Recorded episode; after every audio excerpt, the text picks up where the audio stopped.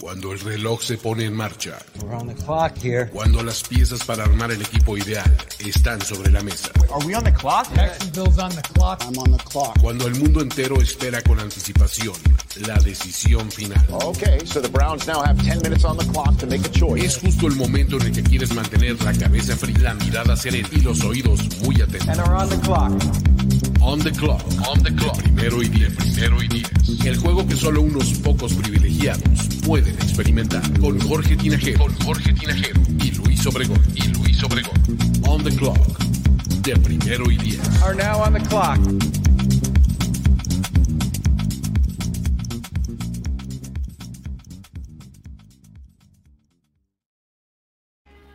¿Cómo están amigos? Bienvenidos y bienvenidas también a este espacio llamado On the Clock, en donde platicamos de draft y todos sus menesteres. Aquí estamos a pues ya una semana, tal cual, de que empiece el draft el próximo jueves. Estaremos como una hora adentro de la primera ronda, ¿no? Ya habrán pasado pues algunos picks, este, ya estaremos ahí eh, reaccionando al respecto y eh, pues para hablar de cómo están los movimientos más recientes al respecto de esto y también dedicarle mucho tiempo, lo más que podamos, a sus preguntas y respuestas al respecto, estamos aquí reunidos Luis Obregón y Jorge Tinajero. ¿Cómo estás? ¿Cómo estás? Y por ahí también eh, me preguntan que dónde está Diego. Calma, Ahí viene. muchachos. Ahí ya viene, está viene. de entrar a este streaming. Yo estoy muy bien y espero que ustedes también, porque la verdad es que la emoción ya está a flor de piel. Es, como bien dices, estamos a menos de, de siete días, porque ya son seis días y 23 horas, Ah, más exacto. o menos. Así Bien, es bien, que, buena cuenta. la emoción Ajá. está a flor de piel. Exacto. Perfecto, pues así, as- así es como está la cosa. Este, eh, sí, Diego no tarda en llegar. Denos unos minutitos y ahorita se integra este, para, para platicar aquí de, de- de draft. Eh, vamos a empezar como siempre. Vamos a este, darle una revisada a los prospectos que, que nos interesa que conozcan. Vamos a hablar de jugadores que han subido su stock así como mágicamente en los últimos días, eh, otros que también mágicamente así como que pisaron una cáscara de banana y se, resbalaron, ¿no? Este, vamos a hablar de, esos. De- tiene que ser banana, ¿eh? no plátano, cáscara de banana. Este, y, y, pues bueno, luego llegaremos a, la- a la sección de preguntas y respuestas, ¿sale? Este, ¿por qué no eh, empiezas, Jorge, poniéndonos a un jugador en el radar? Venga. O sea, esta es la despedida, quiero decir, de, de los jueves, ¿no? De On the Clock, antes del draft. Último programa de jueves. El lunes va a haber, Luis Obrona, antes de, de entrar de lleno, el lunes vamos a... a- Eh, ¿Por qué no guardas tus preguntas para la sesión de preguntas y respuestas? No, la hice ayer, caray. Por si quieren ustedes verla, está aquí el video, se los vamos a poner los que lo ven de manera diferida. Pero bueno, son muchas Sí, preguntas, pero Por supuesto que el lunes va a haber. El lunes Ok. va a haber. un The Club, entonces el lunes sería técnicamente el último programa de On the Clock antes del draft, ¿no? Porque vendrán análisis eh, posteriores. Pero bueno, vamos con el penúltimo muchacho que tengo yo para eh, que ustedes lo conozcan. Es un jugador que ju- juega o es prospecto en la posición de safety. eh, y me refiero a, también tiene un nombre muy bonito. eh, obviamente no se llama Smoke, no, no se crean eso, pero lo conocen todo el mundo como Smoke Monday. O sea, humo lunes, si lo quieren traducir. Smoke Monday. Smoke Ok. es su apodo, es, no se llama así, muchachos. Este eh, es un apodo que su abuelo le, eh, este, le puso cuando era un niño, porque decía que él se movía, que corría como, como humo, que andaba así por todos lados y, y que era muy eh, habilidoso para estas cuestiones. Así es que eh, fallece su abuelo y él se queda y adopta este nombre, ¿no? Smoke, que tampoco era Monday, porque también eh, eh, Ok, la cambia su, su- Está bien raro, pero tampoco era Monday, muchachos. Después, eh, cuando estaba en, en high school, él eh, cambia su nombre, bueno, su apellido y adquiere el, el apellido Monday. Así es que eh, él se llama Quindarius, Quindarius Monday, Quindarius Smoke Monday, safety de la Universidad de Auburn. Está catalogado para salir entre eh, la ronda quinta y séptima, si es que sale, porque ya sabemos que algunos se suelen resbalar, que es el tema de esta noche.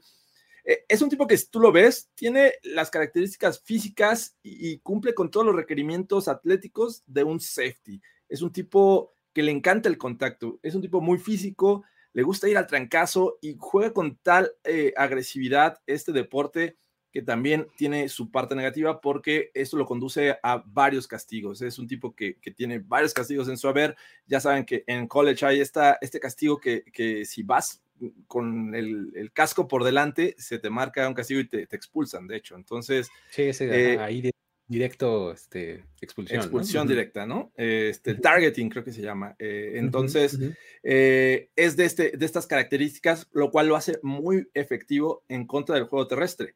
Eh, verán sus highlights, es un tipo que, se maneja muy bien en la caja, que sabe blitzear, que sabe encontrar estos ángulos para llegar al running back, pero su gran defecto es que eh, con, tanta, con tanta agresión e impulso con el que juega, eh, cae muchas veces en, los engaños de, las ofensivas y las coberturas no es su fuerte. Y cuando tú tienes un safety con, cosas así que lo, quieres también para cubrir, cubrir tight ends, cubrir eh, running backs, y cuando te hacen un engaño y pierdes la, cobertura, me parece que estás en problemas. Por eso no es un tipo que está catalogado para ni el primer día ni el segundo pero bueno, hay que seguirlo muy de cerca porque si hay alguien que pueda desarrollarse es Smoke Monday, que además podría llegar a ser factor en equipos especiales para cualquier equipo de la NFL. Es muy bueno en equipos especiales.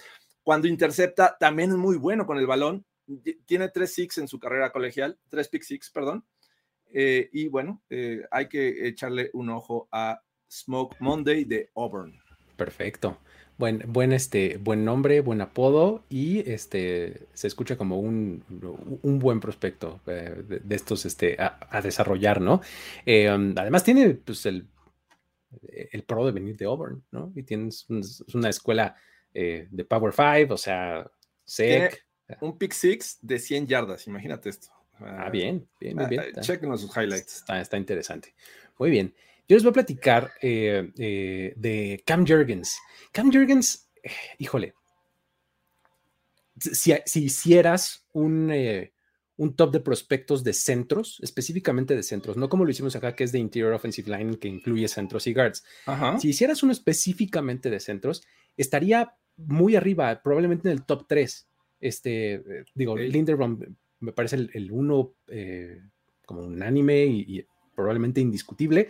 Eh, pero Jorgensen podría estar ahí peleando con, el de Kentucky, ¿no? Que están, me parece, eh, parejos en, este, en sus evaluaciones. Eh, Cam Jorgensen es centro de la Universidad de Nebraska. El tipo no pudo haber jugado en un equipo diferente, porque, pues bueno, él es oriundo de Nebraska, creció muy cerca de donde está la Universidad de Nebraska, creció como granjero y granjero agricultor de maíz. O sea, tal cual, estaba mandado a hacer para ser un corn husker, ¿no? Justo, justo el, mote de, la universidad. Exactamente, ¿no? Entonces, tal cual, este, eh, él así pasó su niñez y cuando empezó a crecer, él estuvo creciendo en una familia llena de deportistas, pues, todos sus papás eran atletas de diferentes disciplinas, eh, sus papás principalmente eran buenos en, este, en disciplinas de atletismo, de lanzamiento, pues de lanzamiento de disco, lanzamiento de bala, etc. Entonces él empezó por ahí. Cuando estaba en la prepa, de hecho, era muy bueno en estas disciplinas, en lanzamiento de bala sobre todo. Y em, además de hacer eso, jugaba básquet y jugaba fútbol americano. Entonces, era eh, de tres deportes ah, y cuando pasa a, la universidad recibe eh, ofertas de beca de diferentes lugares para jugar fútbol americano, que era, acabó siendo como el, deporte en el que más destacaba. Pero el asunto es que destacaba como, o sea, en todos lados. O sea, era de estos jugadores que, pues, por ser más grande y más fuerte, pues lo metían de Tyren, lo metían de corredor, de safety, este, de todo, ¿no? Entonces, destaca y lo, lo, se gana una beca en, te digo, varias eh, universidades le ofrecen y él decide, obviamente, irse a Nebraska, a la Universidad de Nebraska, porque pues no le, no, no, no, no hubiera podido hacer otra cosa, ¿no? O sea, estuvo a punto de, ir a LSU, consideró ir, a LSU, pero se convenció de quedarse en Nebraska. Este, su primer año ahí en, eh, en la universidad empezó como tight end. Ok. Pero después de un solo partido, se lesiona y se pierde el resto de la temporada. A la siguiente, pues, este, a la siguiente temporada, cuando se está preparando, todavía no empezaba, lo ponen de centro se gana la titularidad y a partir de entonces, los siguientes tres años, fue titular indiscutible. Jugó 31 de 32 partidos posibles eh, como titular, como centro de, Nebraska. Entonces, encontró su lugar, encontró así, tal cual, para lo que era mejor. Sus coaches todo el mérito, porque eso es coacheo y no otra cosa, ¿no? Y pues bueno, ya como, como prospecto y por qué está este, aquí, que yo creo que es un pick de día 2, que muy bien se podría ir en, este, eh, finales de segunda ronda, por ejemplo, tercera probablemente.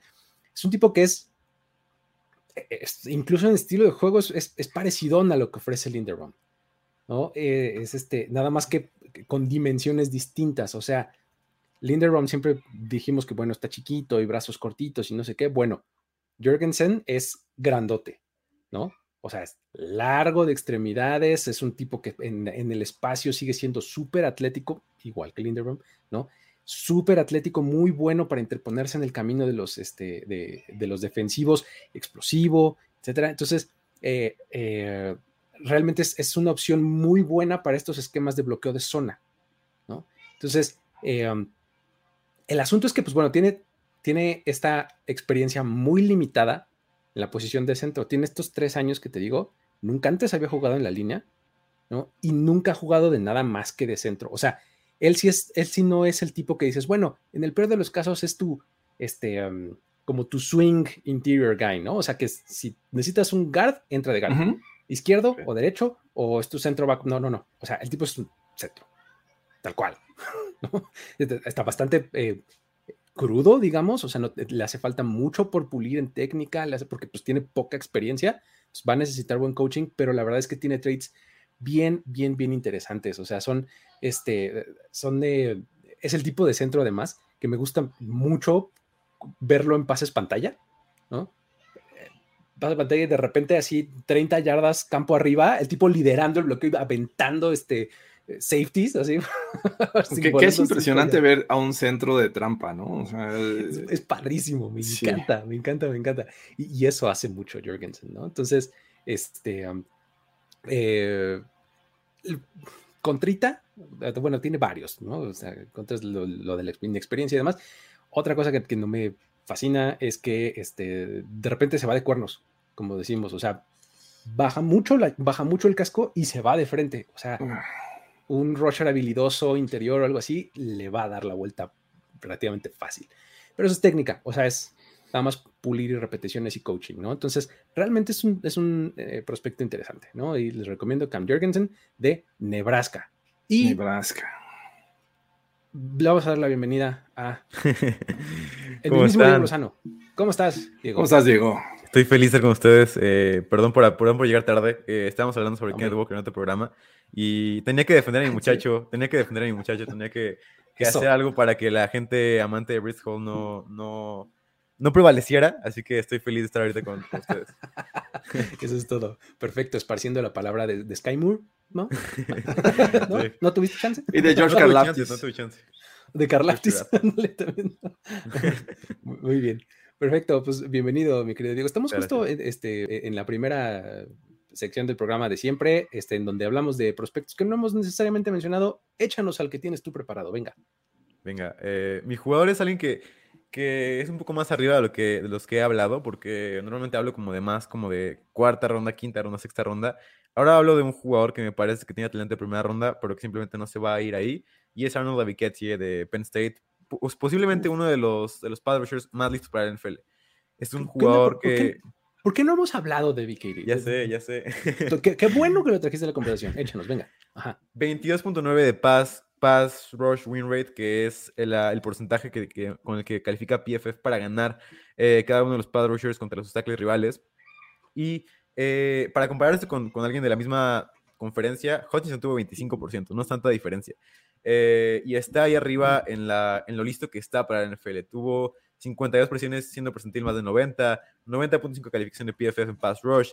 Y ya saben que puedes iniciar del día uno y puedes meterlo y se va a ver bien. Va a ser un jugador que no, se va, que no va a estar perdido en el campo, que no va a, perder por, por físico. O sea, el Ketty va a ganar en el día uno y me parece que tiene que irse en la primera ronda, para mí, desde un talento, desde, una perspectiva de talento, pero creo que se va a ir desde segunda ronda porque los equipos no lo, no lo ven tanto así, o sea, creo que buscan más como el upside de Boye Mafe, el upside de otros jugadores como Jermaine Johnson. Me parece que Viketti es un mejor jugador que, que Jermaine Johnson y la gente no habla de eso como tal, pero su producción está ahí, su físico está ahí y también lo listo que está para el NFL está ahí. Así que Viketti es un jugador que debemos de ver en el día 2 que va a ser un robo gigante. Totalmente, ¿no? La, producción además ha ido ascendente. Sí, y, lo he visto en mock drafts en primera ronda, eh, Katie. O sea, no nos sorprenda y creo que es parte, podría estar incluido en, el tema de hoy. Sí, sí, sí. Sí, probablemente, ¿eh? Porque, eh, híjole, o sea, viene de la Universidad de Penn State, ¿no? lo que, vimos la temporada pasada de un rusher de Penn State, ¿no? Que aquí en este programa de la edición del año pasado le decíamos este Jason Owe, y luego nos dijo, no, no me llamo Jason, me llamo Odafe. Odafe. Sí. Vimos algo, ah, o sea, un tipo que, este, justamente venía en ascenso, lo que se le hablaba de, este, en contra era que no tenía la producción y los números y no sé cuánto, y la verdad es que ha sido un pass rusher bien interesante. Evi Katie tiene, eh, insisto, va en ascenso, o sea, pasó de 2 sacks a 4 sacks a 9.5 sacks. O sea, si quieres solamente fijarte en esa columna específicamente. Y él, Entonces, él comenzó en, Temple, ¿no? En, esta universidad, donde también fue líder en sacks, como lo fue en Penn State. O sea, no es como que, como Jermaine Johnson, ¿no? Que, estuvo ahí este, en la sombra este, y cuando salta a Florida State eh, ya es una máquina, ¿no? Entonces, por eso creo que necesita recibir más cariño, Evikeri. Sí, sí, sí, totalmente. ¿eh? La verdad es que es, es un gran prospecto que efectivamente no sé por qué se nos había de hoy como entre las rendijas, pero bueno. Sí. A ver, muchachos, yo no odio las tortas de tamal, simplemente no las consumo. A, mí, yo voy a hacer un bol todavía más grande. A mí no me gustan, no me gustan los tamales, no me gustan los tamales. Me parece que es una comida sobrevalorada. Diego, te estás echando más enemigos, más enemigos. Para, por favor. Muy bien. Ay, ay, ay. Ok. Este, pues ahí están tres jugadores para que les echen un, este, un ojo. Eh, um, aquí felicitaciones al, Alejandro Castillo Salazar, que mañana es su cumpleaños. Este, un abrazo, mi querido Alejandro. Este, um, eh, um, ah, sí, jugadores de los que hablamos el día de hoy fueron Arnold Levy Edge de Penn State. Eh, tenemos a Quindarius Smoke Monday de Auburn. Y tenemos a Cam Jurgensen del centro de Nebraska. ¿Sale? Ahí échenles un ojito y no se sorprendan en el momento en el que sean, eh, por lo menos, eh, Jurgens y, y seleccionados temprano, ¿no?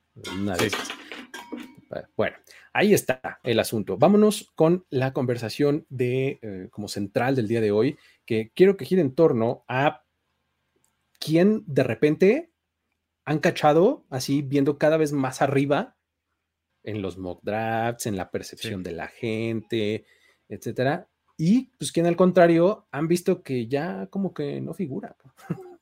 Eh, quisiera eh, darle, pues no sé, un par de vueltas a los nombres, ahí los platicamos y demás, y dejar espacio, este, un buen ratito para este, que ustedes en el público que está aquí en vivo, este, nos echen preguntas así de draft para que este, platiquemos y respondamos ahí de lo que ustedes tienen en mente, ¿va? ¿Por qué no empiezas, Diego, con algún riser, como se le dice, ¿no? Alguien que esté escalando posiciones. Venga, échanos a alguien. Eh, es difícil porque hay bastantes. Me parece que uno que, bueno, voy a decir dos wide receivers. Eh, uno que es un poco, un poco menos riser, porque no es un riser tan grande de posiciones, pero es considerable, que es Jameson Williams, que ya se convirtió en el wide receiver uno para muchos. Eh, para mí todavía no lo es, pero creo que puede salir así en el draft, sobre todo porque Jameson es un jugador que eh, me parece que entra perfecto en el esquema de los Jets. Estaba justamente analizando ayer, me dormí como hasta las 4 de la mañana viendo cómo las rutas de los jugadores de colegial encajaban con las rutas que lanzaban los quarterbacks. Y, Jameson Williams es un, es un match perfecto para los Jets y para Zach Wilson. Porque la ruta que más corre Jameson Williams es la hitch route. Y Zach Wilson es uno de los, de los, de los quarterbacks que más lanzan la hitch route en la NFL. También es de los que más lanzan la, la out route. Y también Jameson Williams está ahí arriba. Eh, me parece que es un fit perfecto ese y que ya ahora para mí y para mucha gente, eh, incluido Peter Schrager, que es uno de los que mejor como se relaciona sus, mock drafts con la, con la realidad porque tiene muchas conexiones y todo esto. eh, es un receiver uno eh, en esta clase, así que me parece que Jameson va, va a irse en el número uno y es un riser porque antes lo veíamos más como en el 20, 22, una cosa así. ¿Sabes cuál es el asunto con, Jameson? Que justamente lo que yo le veo es un suelo súper alto. ¿no? O sea, es un tipo que, que, difícilmente te va a defraudar, ¿no? O sea, eh, realmente a, mí me, gusta justo para que salga temprano, ¿no? O sea, ya de repente lo he visto en el top 10. Sí. O sea, 8 a Atlanta, ¿no? Este, como dices, 10 a los Jets, algo por el estilo, ¿no, Jorge? Y tú desde el principio lo pusiste como tu receptor número uno. Sí, receptor número uno, ¿no? Y después eh, Wilson empezó a subir, el caso eh, de Drake este, London, que también es un riser, Drake London, ¿no? Eh, es un tipo que ha fluctuado en todo este proceso desde que comenzamos a estar en on the clock. Decías a Drake London, lo pueden tomar posiblemente ahí al final de la primera ronda. Después lo he visto tan alto como, como en los Falcons. También lo he visto en los Jets. Creo que me gusta para los Jets. antes decíamos, es probable que solo veamos un wide receiver en, el top 10, pero me parece que hoy puedo estar un poquito más convencido de que eh, vamos a ver dos wide receivers en el top 10 y, este, y creo que uno de ellos puede ser Drake London. Eh, no sé si, si, o sea, me encanta lo, que veo de, Williams, pero creo que eh, London es uno de mis favoritos para estarse metiendo a la discusión de en los dos mejores wide receivers de este próximo draft. Perfecto. les voy a aventar eh, eh, uno que a mí no saben cómo me sorprende y les juro, eh, usando palabras de Diego, me sangran los ojos. Tyler Smith, offensive tackle de Tulsa, me lo encuentro cada vez más seguido en los mock drafts en primera ronda. Y yo digo, ¿cómo es posible? o sea, ¿cómo es posible que un, prospecto que tiene tantísimo por pulir, o sea, no es que sea malo y que no tenga traits, porque la verdad es que tiene muy buenos traits, es súper agresivo, es, es, un tipo que, este, que, que, tiene potencial, ¿no? Pero le falta muchísimo por pulir, o sea, tiene muy mala técnica de manos, le falta mucho balance, eh, ah, cometió 21 castigos solamente en la temporada pasada, perdón, 16 castigos en la temporada pasada, 21 en total, o sea, no me parece que deba de ser un pick de primera ronda. O sea, no puedo con eso, o sea, porque allocation of resources, pues nada más, o sea, o sea, ¿cómo, ¿cómo vas a meter en la primera ronda a alguien así? Mejor, la primera ronda es para draftear jugadores que están lo más pegado posible a ser perennial All Pros. Sí. ¿No? O sea, todo el tiempo entre los mejores en su posición. Eso es a lo que le tienes que apuntar, por lo menos. No te va a salir, pero es a lo que le tienes que apuntar. Entonces, Tyler Smith es un prospecto para mi gusto de tercera ronda, al que eventualmente se va a convertir en un titular, ¿no?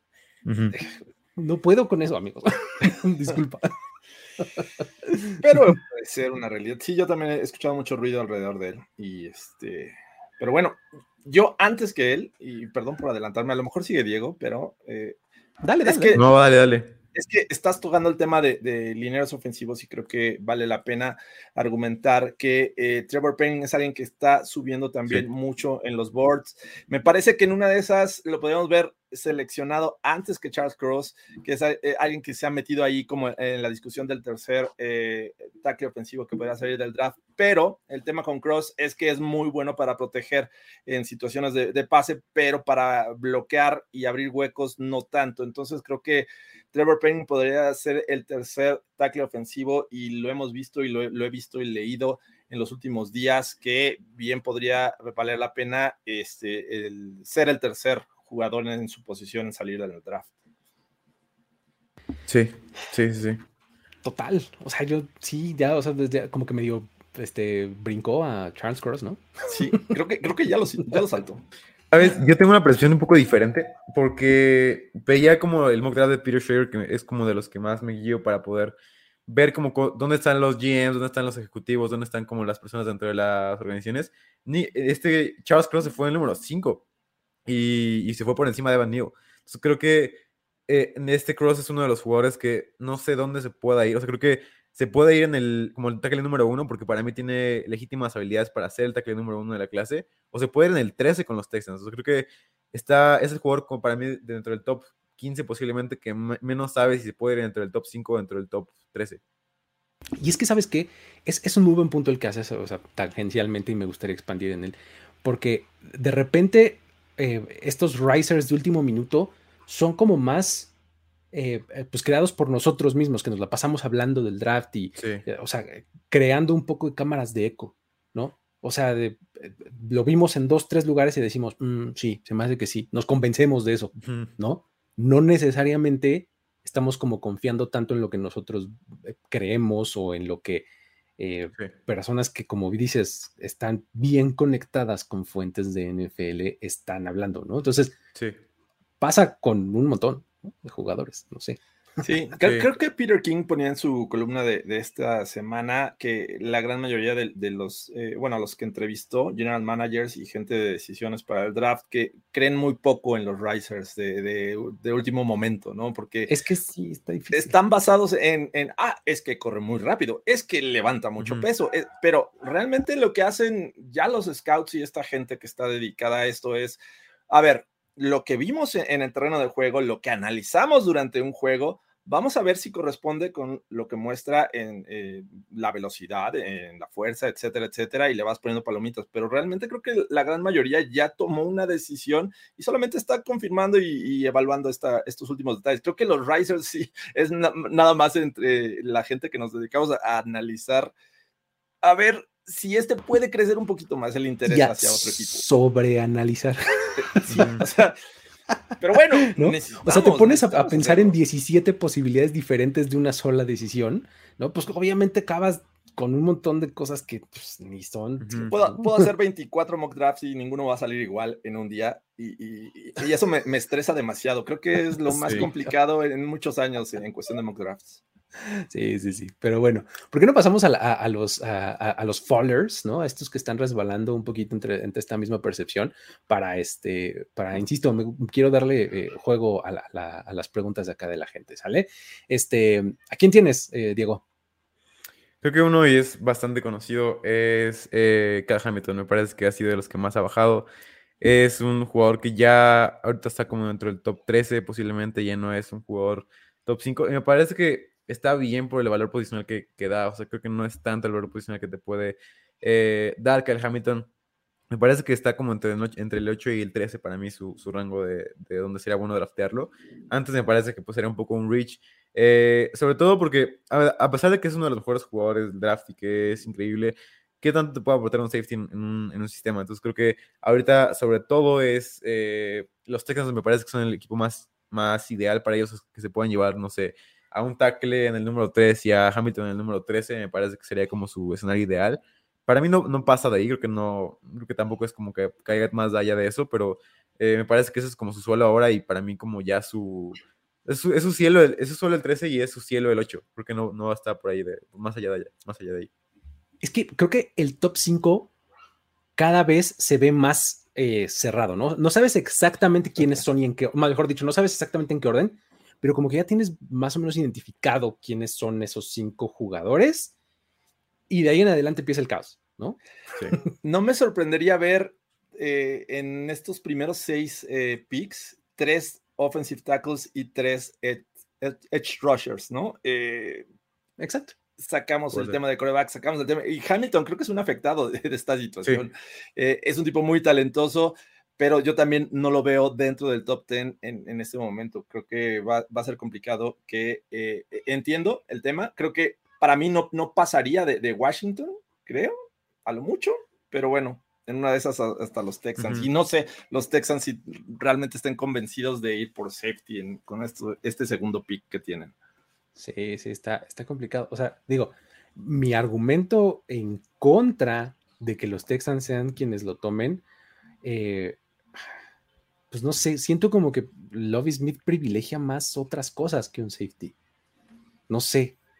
O sea, o sea, eh, como que la, defensiva del, del Lovie Smith se basa en tres jugadores, ¿no? Que uno de ellos es un safety, efectivamente. O sea, es un tackle defensivo técnica 3, un linebacker, central, un linebacker central y un safety, pero así single high, o bueno, no single high, pero un safety profundo, profundo. Sí. Todo, lo contrario del single high. la columna vertebral del Tampa 2. Del Tampa 2, exactamente, son esos tres jugadores. Defensive tackle de técnica 3, que se va a alinear eh, este, por dentro del guard, ¿no? Un middle linebacker que se va a tirar 20 yardas atrás a cubrir el centro del campo y un safety que va a cubrir la mitad profunda, ¿no? este, del campo. Eso es, el Tampa 2, ¿no? Entonces, ¿puede ser que caje Kyle Hamilton ahí? Sí. Este, no sé, no estoy tan seguro. yo, creo que, yo creo que los Commanders es el lugar para él, pero bueno. Este, um, eh, uno que se me ha caído tremendamente a mí es, bueno, no a mí, pero he, visto pues que se me ha caído, es este, la Kobe Dean. Sí. ¿Qué hubo? ¿Qué pasó? Tanto que me gusta la Kobe Dean. Sí, o sea, pasó de ser, no, hombre, este, no sé si sea el mejor él o Devin Lloyd, y no, hombre, top 15. ¿no? De repente ya es rarísimo que te lo encuentres en la primera ronda, ¿no? Sí, e, es muy complicado, ¿no? porque sobre todo creo que eh, Devin Lloyd, que creo que va a salir en la primera, eh, bueno, va a ser el primer linebacker en ser seleccionado, pues tampoco puede estar, yo creo que dentro del top 20, y ese es un tema, ¿no? Ya empezar tarde con un linebacker me parece que va a afectar a los siguientes, y, y Nakovidin es el tema. Yo no le veo cabida este, en la primera ronda, cuando sale potencialmente para mí Lloyd en el pick de los Patriots. Sí. Y, y, te da tempranón, ¿no? O sea, te podrías ir más abajo, ¿no? Sin problemas. Antes podías decir, bueno, los Ravens que siempre andan buscando jugadores defensivos, pero hay otros que dices, a lo mejor van por este camino, no tanto por linebacker. Y bueno, los Eagles podría ser también, pero Nakovidin sinceramente no lo veo más adelante. aparte, sí, aparte creo que es como como que la, la NFL tiene, tiene como una, en la mente un esquema de linebacker que no baja de ellos. Creo que eh, como que ve cierta estatura y más abajo de eso como que no le gusta en primera ronda. Porque Naco me parece que para mí sigue siendo un pick posiblemente top 20 de la NFL desde mi punto de vista. Pero la NFL lo ve más como un jugador que no, que no tiene la altura, que no tiene todo lo demás y que no, que no, que no entra demasiado en su esquema. O sea, me parece que eh, quieren un jugador más físico, quieren un jugador como más duro como Devin Lowe, un jugador más duro como Leo Chanel. Y, y Nakovidin está, está como bajando justamente por eso. Eh, pero aún sí creo que puede ser un, gran pick en segunda ronda, ¿sabes? No, totalmente, totalmente. O sea, en términos de talento me parece que es buenísimo. De hecho, sería un robo. Segunda ronda. Sí, totalmente. ¿no? O sea, no, conforme más lo he visto y más, o sea, como que me convenzo que está más pegado a Devin Lloyd. O sea, en términos de, como prospecto. ¿no? Este, no serían intercambiables para mí uno A, uno B. Sí. es que depende qué es lo que te guste y qué es lo que quieras de tu linebacker, ¿no? Este, pero bueno, eh, ¿tienes a uno más? Eh, ¿Tienes alguno, Diego? Porque creo que tú nos has dicho este Fowler, ¿no? Ah, dije. creo que falto yo en mi primera. Ah, sí, faltas tú, sí. Perdón, perdón. Sí, Venga. Porque este, traigo eh, un par, pero creo que podríamos encontrar más en, el camino. Creo que lamentablemente, porque me gusta mucho lo, que veo en este jugador, eh, creo que poco a poco ya lo tengo que dejar ir en la primera ronda, y hablo de Tyler Linderbaum. Me parece que... Eh, y, en mi último mock draft lo mentí muy forzado. Creo que va a ser un jugador que se va a deslizar y va a deslizar y pocos lo van a, le van a dar cariño en la primera ronda. Así es que Tyler Linderbaum me parece que eh, lo vamos a ver hasta el segundo día. Eh, y, muchos desconfían de esta, de esta parte de, su tamaño y de su capacidad eh, que le puede este, jugar en su contra todas estas características físicas. Pero bueno, creo que en cuestión meramente de fútbol, me parece un gran jugador. Desafortunadamente creo que no le van a dar esta, esta buena valoración en la primera ronda a los equipos. Es que justo hoy escuchaba en algún podcast, ya no me acuerdo cuál de todos, este, a alguien que, este, que hablaba justo de estas diferencias entre eh, la percepción que tenemos eh, como gente que habla del draft y gente que lo cubre y demás, eh, a los scouts y la liga. Y justamente el ejemplo que usaba era el de Tyler Linderbaum. Decía, a la NFL, regresaba un poco al, argumento de, de hay ciertos umbrales que no le gusta que se rebasen, ¿no? Con Tyler Linderbaum el problema es el largo de sus brazos. No les gusta que estén por debajo de, este umbral, ¿no?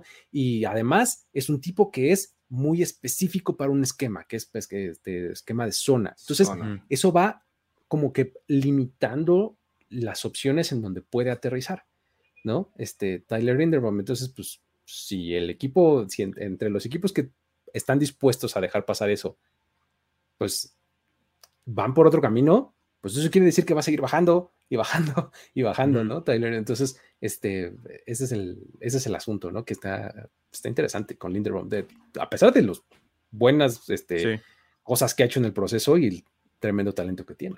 Yo si tuviera que predecir dónde cae, para mí va a ser el número 23 con los Cardinals. Me parece que no va a pasar de ahí. Si tienen las Cardinals la oportunidad de tenerlo, no creo que lo dejen ir. Eh, creo que entra muy bien en el esquema de, Cliff Kingsbury, que es bastante eh, faltante de ciertas oportunidades para, para, ser más creativo. Pero creo que Linderbaum entraría perfecto en esa línea ofensiva. Creo que necesitan un centro para reemplazar a, a Rodney Hudson. Que me parece que el 23 va a ser el pick, eh, Linderbaum. Ahí, ahí lo tengo yo también en, mi última versión de Mock Draft, eh, en el 23 con los Cardinals. Y este, pues es que si no es ahí, pues piensa en el 31. Los Bengals, pero sí. Mm, los Cardinals van a ir por coreback, Diego. Este, van a tener que empezar a caer. que empiece la reconstrucción. Que empiece la reconstrucción de los Cardinals. ok.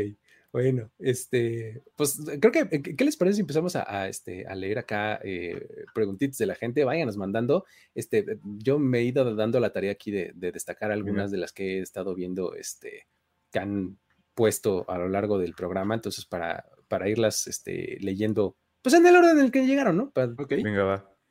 first come, first serve, ¿no? Como dicen. Este, o sea, el famoso como vayan llegando, ¿no? Sí. Este, ¿Por qué no empezamos con la primera, eh, Jorge? ¿Nos la vas poniendo, por favor? A ver, aquí está la primera. A ver, dice buenas noches, Ceder. Em, si ya no están los cuatro offensive linemen, ¿qué seleccionarían los Chargers en el 17? Esta está buena. Es una situación que, aunque poco probable, no es alocada, no del todo. O sea, si estás hablando de que dos se pueden ir en el top 5, los otros dos en el, del 6 al 15, 16, no está tan alocado, ¿no? No pongamos a Tyler Smith, por favor. no, no. No, el 17 no. ¿Qué, dirías, Diego? Que en el 17, ¿qué podrían hacer los Chargers? Eh, para mí está claro que van a ir por un wide receiver, es que no hay un tackle. Creo que es una, a pesar de que no es una necesidad como tal, quieren darle todas las armas para que Herbert pueda ser el mejor quarterback de la, liga. Ya fue un quarterback top 5 la temporada pasada, desde mi punto de vista con estadísticas increíbles en yardas. Y para mí no fue soltado como tal, porque tuvo el mismo average depth target que Matt Ryan y que Gino Smith. O sea, no, no es posible que Jesse Herbert tenga ese mismo, ese mismo eh, promedio de pases lanzados de, longitud. O sea, creo que es, es ridículo incluso que eso pase. Entonces, alguien más que te pueda aportar, que tengas a Kian Allen ahí, a Mike Williams y alguien más que te pueda aportar. Puede estar ahí James Williams, puede estar ahí eh, Traylon Burks posiblemente, puede estar ahí Olave también. Me parece que va un wide receiver eh, por medio del top 5 disponible para ellos en el 17 y me parece que si, si no hay ningún tackle eh, ofensivo ahí, van a ir por un wide receiver. Y justo que es una de las razones por las cuales hemos también leído, bueno, yo he leído que los Chargers podrían eh, subir posiciones, hacer un, un trade con, no sé, saltar a, quién está, a los Saints, sí, arriba de los Commanders, de, más o menos en esa zona, o incluso si, todavía está disponible en el 13 con los Texans, podrían subir por su tackle ofensivo, que en este caso creo que Penning sería la opción si es que ya salió Cross, pero bueno, vamos a ver cómo se desenvuelve el draft. Pero sí, yo también estoy de acuerdo, creo que wide receiver es la opción si no hay línea ofensiva. Perfecto, venga, para no eh, eh, redundar más porque estoy de acuerdo, vámonos a la pregunta que sigue. ok. Este, um, hola, eh, querido Edgar, posible pick random de la primera ronda. O sea, ¿a quién, quién van a draftar los Seahawks? Pues. hay, varios, ¿sabes? Hay varios que, me parecen interesantes. A ver, em, me parece que el primero es Trevor Walker, el número uno me parece que sería un pick random, eh, pero, o sea, que entendería, ¿sabes? Que se pasara. Uno que la gente no esperaría sería Matt Corral en el número 9, pero que podría pasar de cualquier manera. Eh, otro jugador que, creo que está subiendo cada vez más es Brice Hall en el 24 con los Bills, que, que, que no entiendo tanto por qué pasa em, posiblemente Jermaine Johnson dentro del top 10 sería algo también que, que no vería cómo podría pasar. Em, yo creo que esos, esos tres serían los que, más mencionaría. Breeze Hall también me lo encontré en algunos. Y ah, ¿sabes de quién? Además, una, una persona que es, me parece completamente confiable, que es Lance Erling. sí. Lance Erling lo tiene en el 24 a los Bills. Sí, sí, sí. sí. Igual, igual Peter Schrager está ahí, está en la primera ronda. Es que es un tipo, o sea, Lance Erling es un tipo que, que está eh, conectadísimo en la liga. Es un scout que ha trabajado, o sea, pues es, es, el tipo de persona a la que quieres escuchar. Y lo tiene en el 24. Eh, me cuesta mucho trabajo, no por Brice Hall, por los Bills. O sea, eh, ya le van a dar importancia a los running backs, porque la verdad es que ellos bien podrían agarrar un running back en, el, segundo día y creo que sería igual de bueno para su sistema. Pero bueno, Brice Hall aún me cuesta trabajo creer que pueda ser primera ronda. Ahí hay algunos este, que podrían estar medio random. Venga, la siguiente pregunta, venga, este, Trevor Walker número uno, ¿ya lo, ponemos en pluma o lo sigue estando en lápiz? Yo veo en pluma ya. Ya, de eh, plano. Y sabes, eh, estaba, estaba escuchando esto el otro día que Trent Balky odia, odia a Harbaugh y, por su pasado. Yo leí eso, Entonces, creo que, creo que eso también es algo que como que han tomado peores decisiones por algo menor. O sea, entonces creo que eh, podrían hacerlo, poder ver un escenario donde digan, no, voy a tomar a alguien más y además sabemos historial de tomar a jugadores más físicos como, como Aldon Smith por encima de JJ Watt. Eh, creo que es algo muy parecido y me parece que Booker ya va a ser el número uno y el número dos, ¿sabes? Para mí se reduce el número dos, lo, tuiteé ayer esto, el dos se reduce, si Hutchinson lo toman los Jaguars va a ser Malik Willis, si, si los Jaguars toman a, Walker va a ser Hutchinson. O sea, es Hutchinson o Willis, ¿no? Sí. Eh, eh, justamente este, también estaba en, este sentido la, plática que, yo estaba escuchando y el, reporte este de el grudge, ¿no? como la, mala leche, pues, que le tiene a, a, este Harbaugh, ¿no? Y por eso no, quiero tomar a Hutchinson. ¿no? quiero nada de ti. Eh, eh, prácticamente es la frase de, de para, para Harbaugh. ¿Qué onda? Ah, está rarísimo, pero pues bueno, también eh, otra de las cosas que estaba escuchando en ese mismo sentido es cómo em, el mismo Lance Lane, que aparte de escribir en NFL.com, está en, eh, el, The Athletic eh, Football Show los miércoles cuando habla con, Dean Brugler, de Draft, y estaban platicando justamente de este caso, de cómo eh, Lance Lane pues, estaba teniendo pláticas con gente de dentro de la liga y le decían, o sea, que, les, le soltaron hace como un mes o un poquito más de un mes, esta mismo, esto mismo, ¿no? Así de, oye, Walker, ¿por qué aguas? Porque Trent Balky, este, acuérdate del caso de Aldon Smith. Sí. Y entonces, pues él lo, lo asimiló y empezó a trabajar con eso.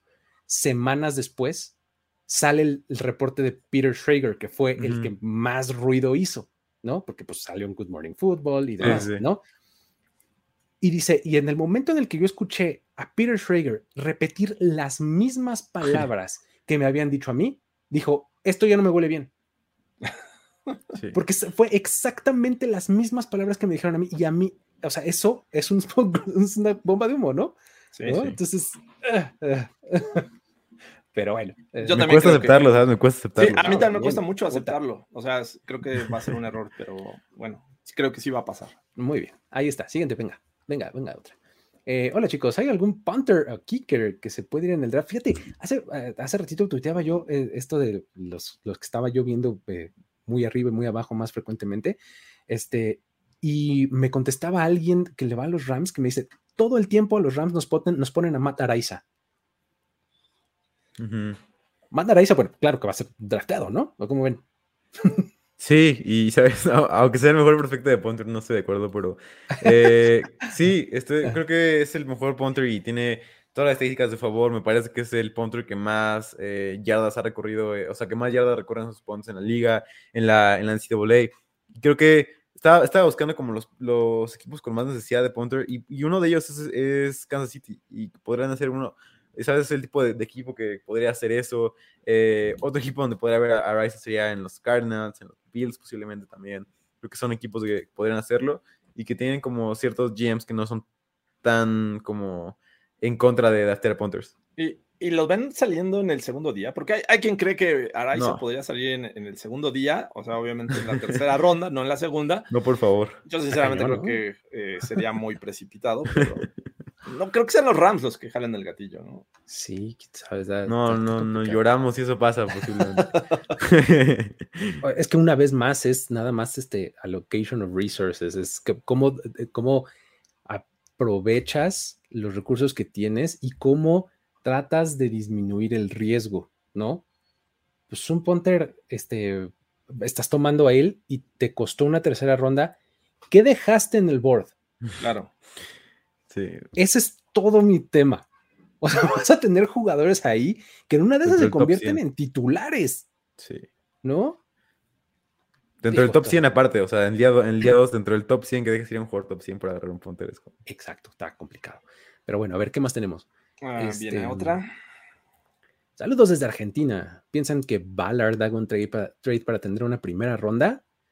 Lo hablábamos, eh, creo que el episodio pasado, ¿no? Fue cuando hablamos de eso. Este, y veíamos que es posible si se lo propusiera. No necesariamente lo, veo tan viable. ¿Cómo ven ustedes? Yo tampoco lo veo. No, no, definitivamente no. Y, muchos creen en ello, ¿eh? O sea, ha, hecho ruido este, esta situación. Yo creo que por eso viene su, pregunta de Andrés, pero mm, no lo veo probable. Bueno, no, no quiero decir probable, pero no, no lo creo más bien.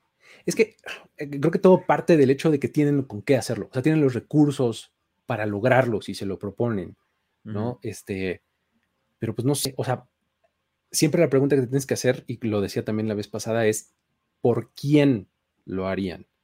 O sea, ¿quién tendría que estar ahí al final de la primera ronda para que ellos decidieran brincar? ¿No? O sea, ¿quién es ese prospecto del cual están tan enamorados que saben que no les va a llegar para aventarse para arriba? Esa es la pregunta que hay que hacerse nada más. Este, venga, siguiente. Ok.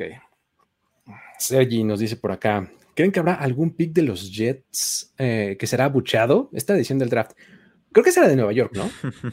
Era de Nueva York. Y con su afición, obviamente. Oh, digo, ya todas las aficiones van a estar presentes, tienen este, presencia eh, y me parece que si era más tradición del, ¿cómo se llama este teatro? El Radio City, Music, Hall. Claro, eh, que en otros lugares, ¿no? Eh, no sé cómo vaya a estar la cosa, pero cuando se movió el draft, que fue en Filadelfia, obviamente los Cowboys, los, eh, Washington y el caso de los Giants eran los que abuchaban más a las elecciones de los locales y viceversa. En el caso de, Dallas también ocurrió algo similar, pero con sus rivales. Después en, en Tennessee no tanto, aunque los Colts creo que sí fueron abuchados en muchas ocasiones. Vamos a ver qué pasa ahora con los Raiders, que parece que también van a tener presencia en, en el día uno.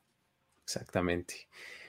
pues bueno, eh, eh, sí, no, creo que, o sea, creo que esta tradición que era muy propia de ahí de, de Nueva York, porque se llenaba de gente de los Jets. No importaba lo que seleccionaran los Jets, venía la bucheo tremendo. ok, venga, este siguiente. Vamos a ver qué nos dice por Antonio. Dice algún middle linebacker para llenar el huequito que nos dejó Bobby Wagner en Seattle. Creo que es el momento correcto para necesitar un linebacker, ¿no, Diego? Sí, y sabes, lo voy a decir aquí. Para mí, no hay mejor, no hay mejor fit para, para mi jugador favorito del draft, mi, mi nene de todo el draft. Leo, Paul Chanel. Chanel. Leo Chanel es uno de los mejores prospectos que hemos visto en, contra el juego terrestre, posiblemente en las últimas dos décadas. Para mí es así de bueno el juego terrestre.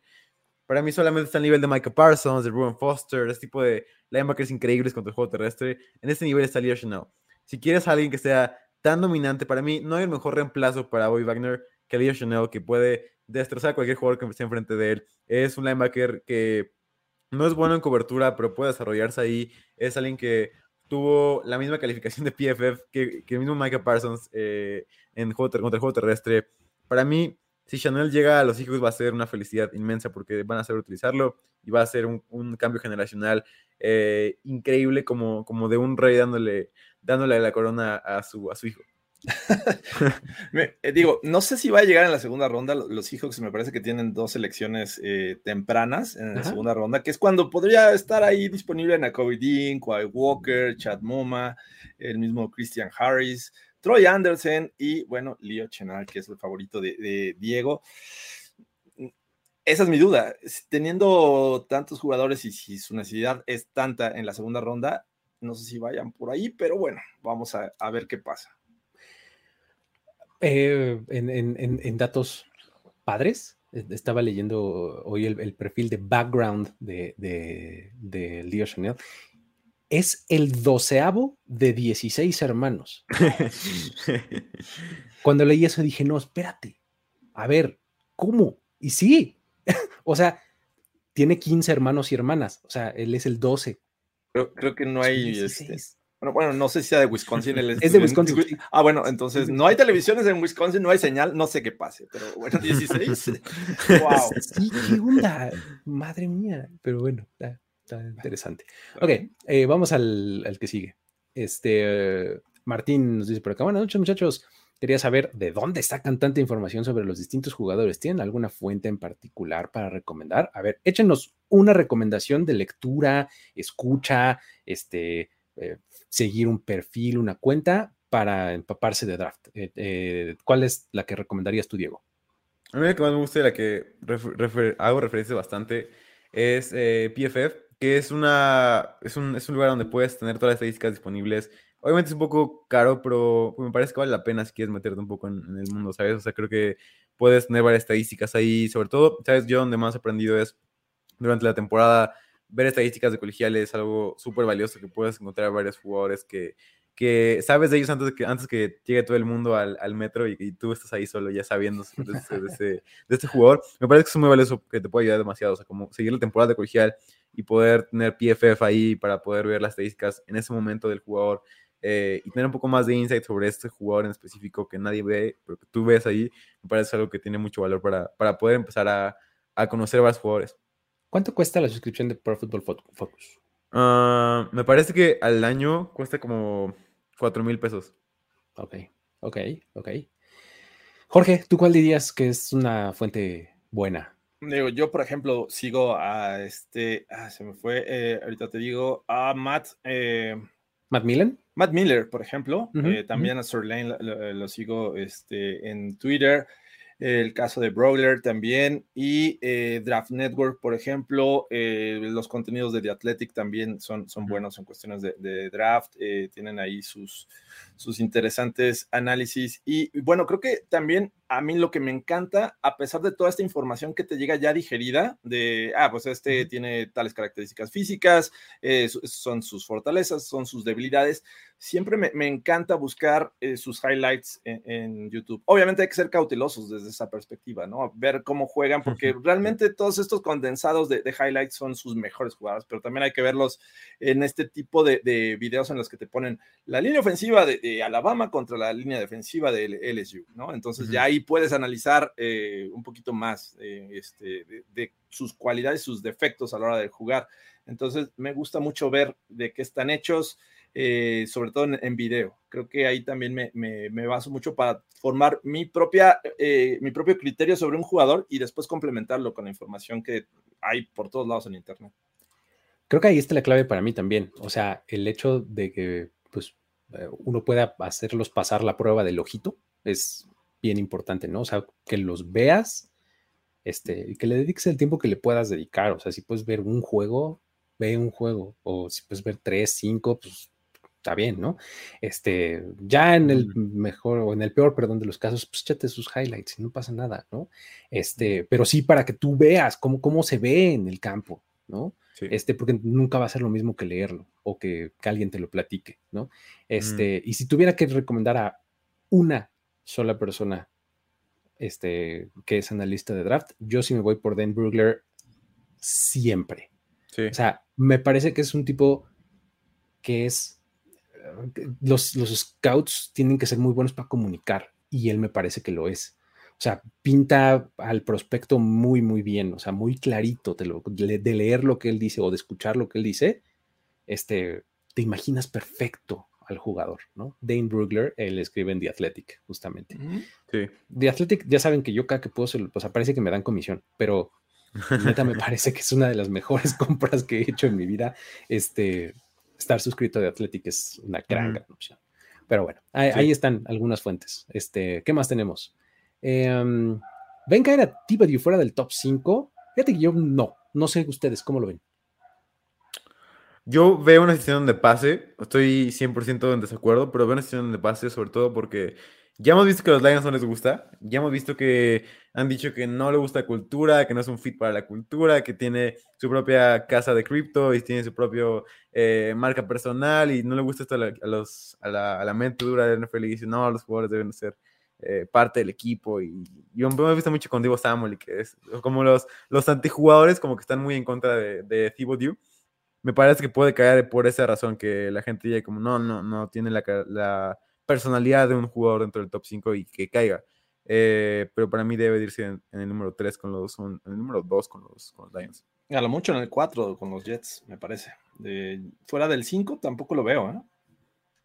Sí, y ¿sabes cuál es el asunto? Que pues, un poco más le vale a la NFL acostumbrarse, porque, sí. mira, eh, estamos en una era completamente diferente y una una tapa que se le abrió y ya no hay manera de meterles como cuando le aprietas a la pasta de dientes, ya no hay manera de regresar la pasta de dientes al tubo. Eso fue los NILs. Uh -huh. Los NILs sí. destaparon eso y ya no hay de otra. O sea, todos los prospectos top 10 a partir del año pasado van a llegar ganando millones de dólares y sí. van a llegar con su marca personal y van a llegar con patrocinadores y, y más te vale que te acostumbres en NFL porque si no, pues ¿qué vas a hacer? ¿Dejarlos de draftear? ¿Dejárselos a tu competencia para que los draften ellos? Pues peor para ti, man.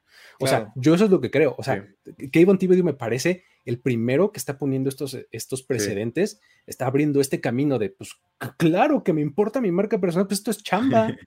Sí. O sea, no se les puede olvidar porque ustedes sí, claro, sí me dicen, oh, esto es un negocio cuando me quieren cortar, ¿no? This is business, it's not personal. Sí, claro, pues, pero cuando yo quiero traer mi marca personal, entonces no quieren, ¿no? Porque no, sí. eh, tiene que estar comprometido con el equipo. Bullshit. O sea, sí, claro. Sí. ¿No? Yo digo, sí, ay, perdón por mi rant, pero es una, es una discusión que no, me encanta. Me encanta esta. Eh, pero bueno. Muy bien. Estoy de acuerdo. Eh, siguiente. Chad Moma con el pick número 41 a Seattle. Fíjate, hablábamos hace un momento de, de, de rebote, ¿no? Chanel, ¿no? Uh -huh. Mama podría ser otra opción. Creo que lo veo. Sí, tampoco hay que descartarlo. Creo que, y, y, repito, si van en la segunda ronda por un linebacker, creo que van a tener eh, al menos unos 3-4 y entre ellos está Chad Muma para, para escoger estos Seahawks. Sí. Buenísimo. Venga, siguiente. Mm, Luis, ah, está bien para mí esta persona. este, Bryce Hall uh, and Kenneth Walker. Eh, será en primera ronda. Ah, ya vamos un poquito de ese asunto, ¿no? De Breeze, ¿no? Breeze Hall. Sí, Breeze Hall, este, pues. No sé si lo. No, me cuesta trabajo ver a uno. Está complicado. O sea, si quieres sí. ver a los dos, yo creo que el, no. el, el está súper bajísimo, ¿no? No sé. Sí, no. Ambos, ambos no lo veo. Breeze Hall me parece que sí, va, sí puede pasar. Uh -huh. eh, ah, pero estoy respondiendo a tu pregunta. Tú tienes, tienes que responder. No, pero, digo, perdón. No, no, pero pues al final estamos de acuerdo. O sea, que salgan los dos, no creo que pase. Este, que salga uno sería Breeze Hall y sería extraño, por decirlo sí. menos. ¿no? Nos quedaríamos con cara de, de what. sí, sí, sí, exacto. Este, venga, siguiente tenemos aquí. ¿Qué receptores le vendría bien a Kansas City sin moverse? Buen caveat aquí. Sí. Este, ¿A quién pondrías ahí, este, Jorge?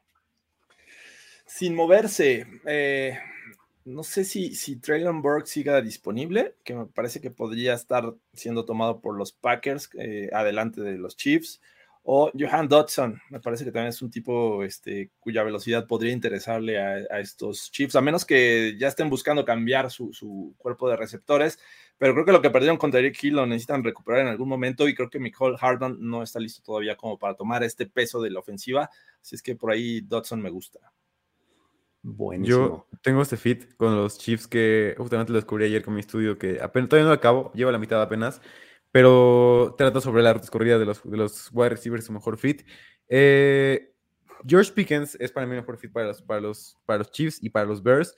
Hablando sobre la hitch route, fue el wide receiver okay. que más la corrió en toda la nación y eh, Mahomes fue el séptimo quarterback que más lanzó esa ruta en la NFL, además de que fue el décimo con mejor Q rating en la NFL, eh, que es el mejor ratio o la, la mejor tasa de, de estas dos estadísticas juntas que lo hace el mejor quarterback lanzando esta ruta. George Pickens fue el mejor corriendo esa ruta. Me parece que es un fit perfecto para que corra una y otra vez la hitch route y, y que pueda contribuir, sobre todo porque puede ser el wide receiver X de esta ofensiva porque tiene el upside de hacerlo.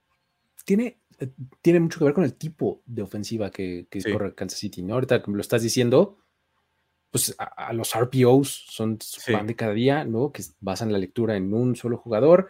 Si eh, decides si eres el coreback, si le entregas el balón a tu corredor, y si no, de inmediato te deshaces del balón. ¿Y cuál es la mejor forma de deshacerte del balón rápido? Con una ruta corta como el hitch, ¿no? El hitch es esta trayectoria en la que el receptor recorre tres yardas y se detiene y voltea por el balón, ¿no? Entonces, tiene que ver. Muy bien. Este, um, ¿qué más? Si Jordan Davis está en el 24, ven a Jerry Jones tomándolo. Uf. Este. Um, está buena. Mira, ahí lleva historia. Tendencias de los Cowboys. Ya sabes que a mí me gustan esas cosas Los Cowboys hay dos posiciones que parece que ni porque les pagan o ni porque les paguen las tomarían en la primera ronda. Una es safety y otra es defensive tackle. Esas son mis únicas razones para decirte lo dudo. ¿Estaría increíble? Pues sí, estaría, estaría buenísimo porque además no tienen buena profundidad en la posición de tackle defensivo y demás, pero solamente la historia me hace decirte la probabilidad es baja. Es lo único que te diría. Sí. Está bueno. Muy bien. Venga, siguiente. ¿Qué piensan de Andrew Booth? ¿Sí se ve en primera ronda, Jorge? ¿Cómo lo ves? Eh, creo que sí. Eh, el, tema eh, con esta clase de, cornerbacks es que hay pocos jugadores que son completos en varias situaciones que son empleados los cornerbacks, ¿no? En, situación de zona, en situación personal, sí contribuyen a, detener el juego terrestre y creo que no es tan tan abundante en cuestiones de estas características a las que me refiero. Entonces creo que los, los equipos que están en primera ronda, que tienen necesidad de un cornerback, creo que van a, tomarlos temprano, porque creo que se van a acabar los que son muy buenos en ambas situaciones, ¿no? Creo que hay unos mucho mejores en zona, otros mucho mejores en personal, pero creo que si te vas a segunda, tercera y otras rondas, vas a estar encontrando problemas de estas características mm, y creo que no lo buscan los equipos, así que creo que sí, Andrew Booth se va a ir eh, temprano. Eh, en, el mock draft anterior que hice, puse a Andrew Booth tempranón. ¿Con quién? Creo que lo puse con Filadelfia. Mm, o sea, sí, sí, más o menos es de rango. Yo no lo veo ahí, ¿sabes? Yo, no estoy ahí con ustedes. Yo lo veo, yo lo veo posiblemente. Para mí, su cielo es, son los Chiefs en el 29. Para mí es ahí donde, como donde yo lo vería salir. Y sí lo veo en segunda ronda si es pasa algo. Para mí también Kyrie Lamb es uno de los mayores followers. Me parece que no hay probabilidad, ah, para mí no hay probabilidad de que Lamb se vaya en primera ronda. Eh, Andrew Wood sí lo veo posible en los Chiefs, pero nada más ahí. Eh, eso es como yo lo veo. Tiene, tiene Andrew Booth, cuando estás este, viendo video y, este, como que encuentras diferentes fuentes y demás, no importa cuál pongas, siempre te van a poner una jugada, que es esta intercepción que hace a una mano en, el enzo, ¿no?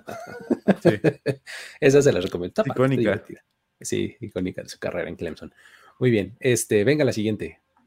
Dice Sergio, eh, ¿creen que realmente le convenga a los Ravens Jordan Davis? Es que ya he visto varios mock drafts que siempre les cae ese jugador. ¿Qué opinas, Diego? ¿Cómo ves? Es difícil porque creo que los Ravens son un equipo muy difícil de draftear porque para mí ha sido de, los más, ¿no? complicado de predecir porque eh, veo a Jordan Davis y a mí simplemente me cuesta draftear a un, defensive interior en la primera ronda. Eh, por más que sea Jordan Davis sea increíble, creo que sí es el mejor fit, creo que sí es el que deben de tomar y es el que van a tomar para mí porque tiene todo para estar ahí, es la tipo de defensiva, es el jugador físico, increíble, atlético, eh, rápido para estar en su ofensiva.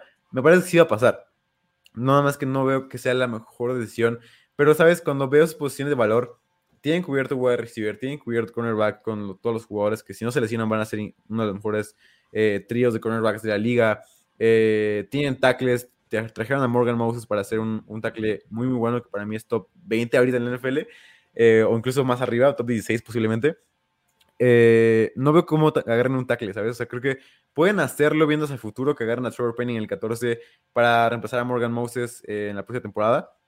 Pero, y puede pasar, porque para mí se reducen esas dos cosas. Eh, Jordan Davis en, el 14 o Trevor Penning para reemplazar a, a, este Morgan Moses si es, que, se va. La pregunta que puede surgir en torno a Jordan Davis es lo que nos mostró ser es un defensive tackle de dos downs. Un defensive tackle de dos downs merece una, eh, una primera ronda top 15. Esa es la pregunta. Esa es la pregunta. Pero a lo mejor la respuesta es sí, porque tú en tu evaluación proyectaste que en un año ya va a ser de tres downs. Está bien. Sí. Sí, depende de la, construcción del equipo, el estado actual, ¿no? A, lo mejor, digo, conseguiste el pick por algún trade y, tienes un equipo ya armado, un roster bien armado y necesitas un coreback y un, jugador que complemente. Y, este, y, te puedes dar esos lujos, pero me parece que si estás en la posición 14, 15, este, los Ravens es 14, ¿verdad? 14. Eh, sería muy temprano para Jordan Davis. Pues bueno, así está. Venga, siguiente, siguiente pregunta. Vamos a la siguiente. Dice por aquí Andrés del Río. Eh, Nick Cross, safety de Maryland. ¿Puede irse en la primera ronda? Uf, lo veo bien difícil. ¿Cómo, cómo, cómo lo ven ustedes? Sí, yo no lo veo. Muy, difícil, sobre todo por lo que estábamos hablando de Hamilton, que va a bajar y eso va a empujar a otros safeties. A lo mucho, creo que se pueden ir dos safeties más en la primera ronda y no es el caso de Cross. Creo que Hill y Sin, sí, son los que van a salir en la primera ronda. Y es que safety a mí me parece que es una posición que en el día 2 va a ofrecerte mucho valor, justamente con tipos como Nick Cross. Sí, Nick Cross y Jaquan Brisker van a ser dos jugadores élite en la segunda ronda. Cook, Jalen Este, eh, Jalen Petrie, ¿no? O sea, en el día 2 los safety están bien buenos. ¿Sabes? Estaba leyendo un reporte sobre Jalen Petrie y eh, es, sobre, es de Doug Kayat, que es uno de los insiders de, de los Patriots y varios equipos. identifica que, que, es un jugador top 35. O sea, Jalen Petrie para los Scouts, para los GMs, para los Executives, no, es no va a ir más allá del top 35. O sea, para mí Petrie va, tiene probabilidades de ir primera ronda. Y si no se va a primera ronda, va a irse o a los Jaguars o a los Jets o a algún equipo temprano en la segunda ronda, temprano en el segundo día. Y Cross también es uno de estos jugadores que puede irse. Lo veo más como el 40-50, pero seguramente será temprano en el día 2, el viernes. Es que exacto, o sea, imagínate que solamente se va a caer Hamilton en la primera ronda, porque otras posiciones y por lo que me digas. Vas a tener a Daxton Hill, vas a tener a Luis Sin, vas a tener a Jalen Petrie, todos esos en la segunda ronda diciendo aquí estoy. O sea, ¿qué prefieres? regreso a mi premisa de cómo utilizas tus recursos, cómo los, los colocas. O sea, puedes llevarte a, otra, otro jugador de otra posición mejor rankeado y tener al tercero o cuarto mejor safety, que de todos modos va a estar muy bien, ¿no? Entonces, creo que safety es una posición que está padre en el segundo día. Muy bien. Eh, siguiente, venga. Eh, tenemos por acá lo que nos dice Sócrates, que dice, ¿creen que los Vikings deberían ir por un sustituto de Cousins si llega a su pick un buen prospecto de quarterback? No. O sea, en la primera ronda. Sí, tiene que ser. Mm, pues yo creo que esa sería, ¿no? Porque pues si te vas más adelante, pues mejor que Cousins no, va a estar. no. Cousins es un quarterback. Cousins jugó increíblemente bien la temporada pasada. Sí, sí. No, no fue el problema. Cousins y creo que tienen muchas necesidades a la defensiva. No veo que ocurra. Tampoco. Perfecto, vámonos a la que sigue. Este, dice Víctor por acá. ¿Qué opinan del wide receiver Khalil Shakir? bien, buen nombre este. ¿Y en qué ronda creen que se ha elegido? me gusta Khalil Shakir. ¿Cómo, lo ves, Diego? Sí, es un jugador que, me gusta a mí también. Me parece que puede irse, su cielo está en la tercera ronda, final de tercera, eh, inicios de cuarta, me parece que es donde más se podría ir. Es un jugador que tiene sobre todo eh, atrapadas increíbles. O sea, creo que si ves su highlight reel, es algo que te vas a decir si juegas primera ronda porque tiene atrapadas que dices, ¿cómo puedo hacer esto? Es un, es un jugador que tiene este radius, este radio increíble para poder hacer recepciones que no ves pasar. Tiene buenas estadísticas también, tiene, lo ves siendo un percentil 90 en yardas por corrida, percentil 80 en yardas por recepción. Me parece que tiene todo para poder ser un buen jugador del slot y sobre todo que pueda correr rutas cortas, como rutas, rutas medianas, como dig routes, este tipo de rutas como, como las que corre Diego Samuel posiblemente. Me parece que es su rol en el slot. Es que a, mí me, divierte mucho Khalil Shakir. Es uno de esos jugadores que cuando lo ves dices, ah, qué padre, qué, qué, bien la pasé en estos 10 minutos o 20 minutos que pude dedicar a lo que sea. Bien divertido porque este eh, es un slot receiver, tal cual, ¿sí?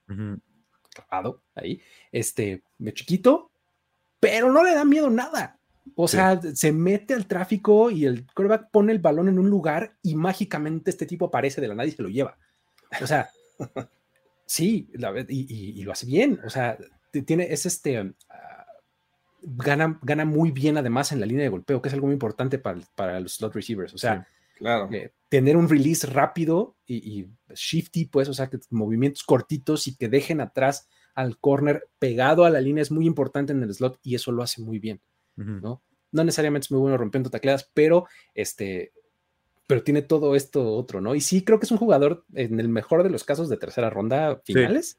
Creo que Tarde. cuarta ronda es su lugar así sólido, ¿no? Sí, de tercer sí. día, pero pues en una de esas, en estas rondas, eh, en estas elecciones compensatorias podría salir eh, Khalil ¿Sí? Shakir. Sí. Perfecto. Boise State. Boise. Este, te, tendencias de los Cowboys. Boise State. Boise. Broncos. Jugadores de los Broncos de Boise State. El, el Blue Turf es. Que por cierto, me, me, duelen los ojos cuando veo sus, su juego de locales, porque el, el, terreno de juego es todo azul. El, ah. azul sí está bien extraño. Pero bueno, a ver, venga la siguiente. Este, de verdad no hay ningún quarterback franquicia en este draft. Yo creo que pues sí, mira. yo creo que sí hay, o sea, creo que es, es, extenderlo demasiado, ¿sabes? O sea, creo que decir como, no, todos los quarterbacks son malos, todos los quarterbacks no van a hacer nada en la NFL, me parece es algo que ha sido tomado por varias personas, pero no lo veo como tal, ¿sabes? Creo que es como muy vago decir como así como, no, eh, no hay ningún quarterback bueno, todos, ninguno va a ser franquicia. Creo que veo a Malik Willis un jugador que si lo desarrollas un año puede ser alguien extraterrestre que se convierta en el próximo Lamar Jackson. Veo en, ¿sabes? Dos jugadores que me parece que si se pueden sentar un año me parece que van a ser increíbles, Malik Willis y Sam Howell. Sam Howell me parece que puede ser un quarterback franquicia si se siente un año detrás de cualquier otro quarterback parecido a él. Para mí se sienta detrás de un jugador como Carson Wentz, de un jugador como Matt Ryan. O sea, creo que para mí Sam Howell en los Colts puede convertirse en el quarterback franquicia de los Colts. Le dice a clavo. Me parece que lo que no hay es quarterback eh, titular para la semana 1. Inmediato. Inmediato. Uh -huh. es, ese es el tema. De, puedes desarrollar, puedes tener paciencia y todo va a depender de la situación y hay potencial. Pero uno que te diga, te va a resolver eh, o te va a transformar la cara de una franquicia como lo hizo Joe Burrow, me parece que es complicado. Muy difícil. Sí, sí, pero sí. no imposible. Eh, también esos son los menos, amigos. Sí. O sea, exacto. esas son las excepciones, ¿no? Este, aunque todos los años hay equipos queriendo buscar eso, pues hay poquitos que, que lo logran, ¿no? Este, venga, la siguiente dicen, ¿crees que en el pick, de, ¿qué, ¿creen que en el pick 34 tomen quarterback los Lions? ¿O ya o sea, no hay valor aquí? Creo que regresamos un poco a esta misma discusión, ¿no? Creo que el pick 34 está, está bien, pero creo que si lo vas a tomar en el 34, mejor tómalo en el 32. Claro. Sí, lo vas a tomar en el 32. Tiene ¿No? que ser. Tienes la opción al quinto año. Exacto. que es otra discusión padre es que conforme se empiezan a acercar el draft, la, las cosas que uno escucha y consume de draft son mucho, a mí me gustan, porque sí. eh, varias cosas que he mencionado aquí las he leído o escuchado recientemente de gente que está muy involucrada en la liga. Esta, esta fue otra, es, si estás convencido de tomar a un jugador en el 34, más te vale que estés convencido de tomarlo en el 20 uh -huh. o algo así. O sea, porque, sí. porque estás convencido, ¿no? Claro. O sea, es tu jugador. Tómalo, exactamente, no te esperes. Entonces, sí, creo que nosotros le ponemos números, o sea, y, y bueno, el draft tiene números, pero claro. los equipos dicen, es mi posición y, y yo aquí voy a tomar, a, a, tengo al que uno, me dos, toca. tres, está libre mi primera opción, a ese voy. Exacto, no, no, se van a poner de, híjole, pero es que este es más, yo estoy en el 15 y este es como más como del 18. Sí, no, no, no tómalo. O sea, sí. Estoy ¿no? aquí, es lo que quiero, lo que necesito y creo en este jugador, así es que jalo del gatillo, sí. Aunque también, creo que también es importante como tener como una visión del consenso del, del, del draft, ¿sabes? Porque puedes, puedes estar muy alto en un jugador. Y algo, algo que se pasaba mucho con Mayock. Él tenía su propio board, no le importaba Exacto. lo que tenía la, otra, la liga. Me parece que es importante también hacer eso, porque te puedes encontrar con varios jugadores que eh, estás alto en ellos, pero sabes que estás muy alto en él y que posiblemente va a bajar a tu, a tu segundo pick. Me parece que también debes de ver como otros, otros boards de la liga para que te compares y puedas saber como que, que no va a ser un reach por un jugador, que los reaches casi siempre son reaches porque se ha, como, se ha comprobado, comprobado en, la, en, la, historia. Sí, totalmente. Y, y, y justamente, medio que es un ejemplazo, siempre nos burlamos y hacemos el punchline de los Seahawks, ¿no? También. Exactamente, ¿no? Así pasa. Creo que hay que encontrar un justo medio, pero creo que la, la filosofía es esa, o sea, uh -huh. um, no... Sí pues si vas a tomar a un jugador, pues tómalo cuando te toca, ¿no? Sí. O sea, sí, ten en cuenta todo el universo, no te vayas a volver loco, pero este, sí. pero ese es el punto, ¿no? Venga, la siguiente. Este, um, yo eh, la última dice, que tengo aquí. Ah, uh, okay. Me parece este, bastante prudente que sea okay. entre las últimas, ¿no? Dice, um, ¿Creen que hay un trade en algún jugador como Divo o Brown por picks durante la primera ronda? Diego, tú estabas buscando un espacio para hablar de Divo porque nosotros dedicamos un rato. ¿Qué onda? ¿Cómo ves? ¿Se puede ir Divo Samuel durante el draft, antes? ¿Cuál es el ball take o ah. el take en general sobre Divo Samuel? Yo no veo que se vaya, ¿sabes? Creo que, creo que no hay manera de que se pueda ir. A pesar de que no está feliz y todo esto, creo que van a encontrar un punto en donde, en donde estén felices los dos. Eh, y estaba pensando esto en la mañana. O sea, creo que la razón por la que usabas a Divo Samuel como running back era porque pues, tu quarterback está jugando horrible con Jimmy Garoppolo, estaba teniendo un nivel muy por debajo del promedio en los playoffs eh, y en la temporada en general estaba jugando un nivel por ahí del quarterback 16, quarterback 17 de la NFL. Eh, y me parece que si, si quieres reconstruir tu ofensiva, que es algo que quieren hacer los Niners, no quieres poner a Divo Samuel como corredor. Es algo que se dio por la circunstancia en la que estaba el roster de los Niners, que no tenías quarterback eh, con upside, no tenías un quarterback que pudiera hacerte todos los lanzamientos, eh, tu ofensiva no estaba como, que, como querías que fuera, por eso lo usaban como running back, pero creo que van a encontrar una manera en la que digas, vamos a reconstruir la ofensiva y vamos a ponerte como wide receiver en una nueva ofensiva, con un nuevo quarterback, con un mayor upside, con, con un quarterback que posiblemente tenga eh, más probabilidad de que para que tú puedas ser un wide receiver legítimo, para que puedas ser wide receiver uno de la ofensiva, que me parece el problema que están teniendo ahorita, o, lo que se proyecta que es el problema ahorita. Me parece que esa es la solución y me parece que van a resolverlo de alguna manera. No creo que haya un trade eh, con los Jets o algo así. ¿Sabes? Si es con los Jets, tiene que ser por el 10, porque ahorita vemos que los Jets son un equipo con el tope salarial eh, efectivo bastante, bastante bajo porque tienen dos picks en primera ronda y esto baja su tope salarial efectivo. Me parece que si tienen que hacer un trade va a ser con el 10. Eh, y no lo va a pasar, no lo va a pasar con los Niners. Creo que, pues ese es el asunto, ¿no? Creo que estamos un poco en la misma, ¿no? Que lo que decíamos este, eh, ayer era, pues es que pues tú puedes pedir lo que quieras, Divo Samuel, pero falta que te lo concedamos y pues el, el mercado de wide receivers, este es cada vez más vasto, ¿no? Saliendo del draft. Este, pues entonces, si quieres irte a otro lado, pues te vas a ir por menos lana. Este, o sea, creo que las excepciones sí son los contratos Tyreek Hill, Devante Adams, ¿no? Sí. Sí, yo tampoco creo que ocurra. Pero... Sí, no. Dice por acá, ¿cuántos trades pronostican para la primera ronda? Uh, ¿Cuántos? Ok, es, es, es, oh. parte, normalmente es, parte de, una, un artículo que escribo cada año que es 10 predicciones de la primera ronda. No lo he pensado todavía. Este, pero ahorita yo te diría que por lo menos unos cuatro. Así, al vuelo lo agarré. Eh, yo, yo me echo dos en el top 15 y unos tres más adelante.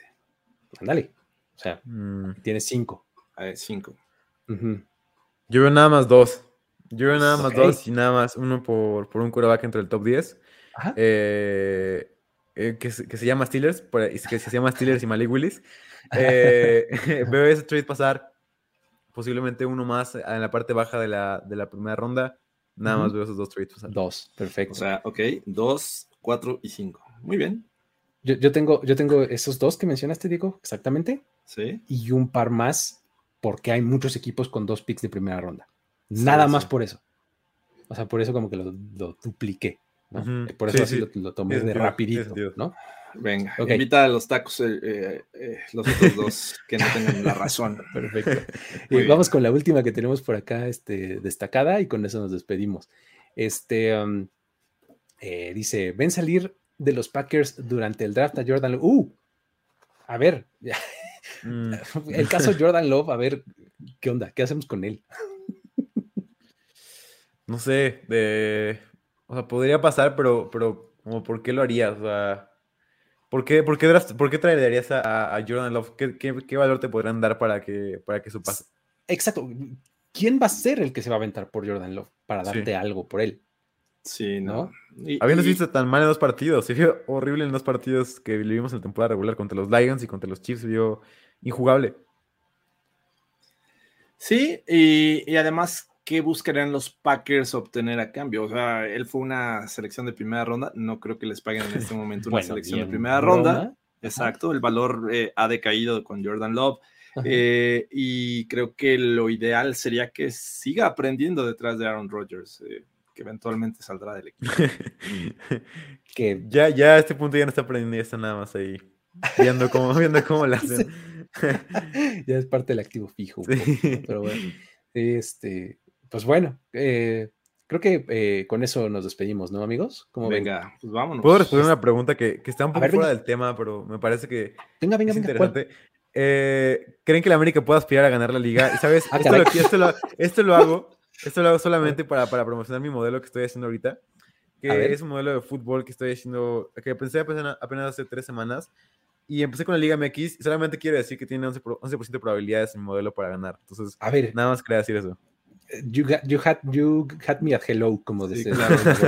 Estás haciendo un modelo. De Liga MX y de, de, fútbol. ¿Qué involucra este modelo? ¿Para qué? ¿O qué? ¿De qué? Eh, solamente quería como aplicar varias cosas que, que, empezaba a estudiar del fútbol, como expected goals, expected threat, como estadísticas avanzadas del fútbol que la gente no ve mucho y meterlas como para poder medir la fuerza de los equipos con cada uno de los jugadores, tipo de cosas. Todavía estoy aprendiendo varias cosas, como todavía no está completamente terminado, pero ahorita como lo que hice también está basado también en las probabilidades que le dan a casas de apuestas para ganar como al principio de, al principio de la temporada, que era Tigre, Rayados y otros, otros equipos más como que le daban prioridad y obviamente basado como en este tipo de, de predicciones, como que tú sacas tus propias conclusiones con, lo que, con los datos que tú tienes los comparas y así puedas sacar como buenas probabilidades para poder eh, tener un modelo que puedas tener un poco de valor. Me parece que el América tiene mucho valor en la, casa de apuestas. 11% de probabilidades para ellos, Tigres 21, Rayados 20. Ok, buenísimo. o sea, está por todos los que siguen esto sabido que yo ni idea tengo de fútbol soccer, este, pero me llama la atención lo del modelo y lo de la estadística avanzada. Eh, el año pasado, el año pasado con Gorospe eh, hicimos campeón al Cruz Azul, hicimos campeón al Atlas y creo que el que seguía eh, eh, es el Puebla, que, creo que también lleva muchos años sin ganar. Así es que, este, no sé, voy a ir en contra de, Diego en esta ocasión. Voy con el Puebla. Eso es todo. Pero bueno, ya pues esa era mi promoción nada más. Buenísimo. Cuando, cuando, la tengas este, terminado y nos cuentes qué tal va. Listo. Eh, pues muchísimas gracias a todos por haber estado por acá en este espacio llamado The Clock. Gracias por sus preguntas, por la plática. Los que ven esto un poquito diferido, lo escuchan en formato podcast, déjenos también sus comentarios, déjenle un like, un rating, un review al contenido para que eh, le vaya un poquito mejor. ¿Sale? Eh, estaremos de vuelta por acá ya el lunes en la semana del draft, hablando de, este, de todo eso. ¿Cómo emoción, qué emoción. El martes vamos a tener ya pacte especial de apuestas rumbo al draft. Este, tenemos ahí el contenido de apuestas draft, ¿no? Para el martes. Este, y pues ya el miércoles estaremos haciendo así como que previo o algo, ya estaremos inventando cosas. Eso, eso. Pues, ya, estamos en eso, ¿sale? Muchísimas gracias de nuevo. Luis Juan, Jorge Tinajero, Diego Lozano. Hasta la próxima. Bye bye. El tiempo expiró. Tu decisión es definitiva. Pero siempre habrá una nueva oportunidad de armar un equipo ideal en On the Clock. On the Clock. De primero y de primero y diez. Con Luis Obregón. Con Luis Obregón. Y Jorge Tinajero. Y Jorge Tinajero. Voz en off. Antonio Semper. Antonio Semper. Una producción de finísimos podcasts para primero y diez. On the Clock.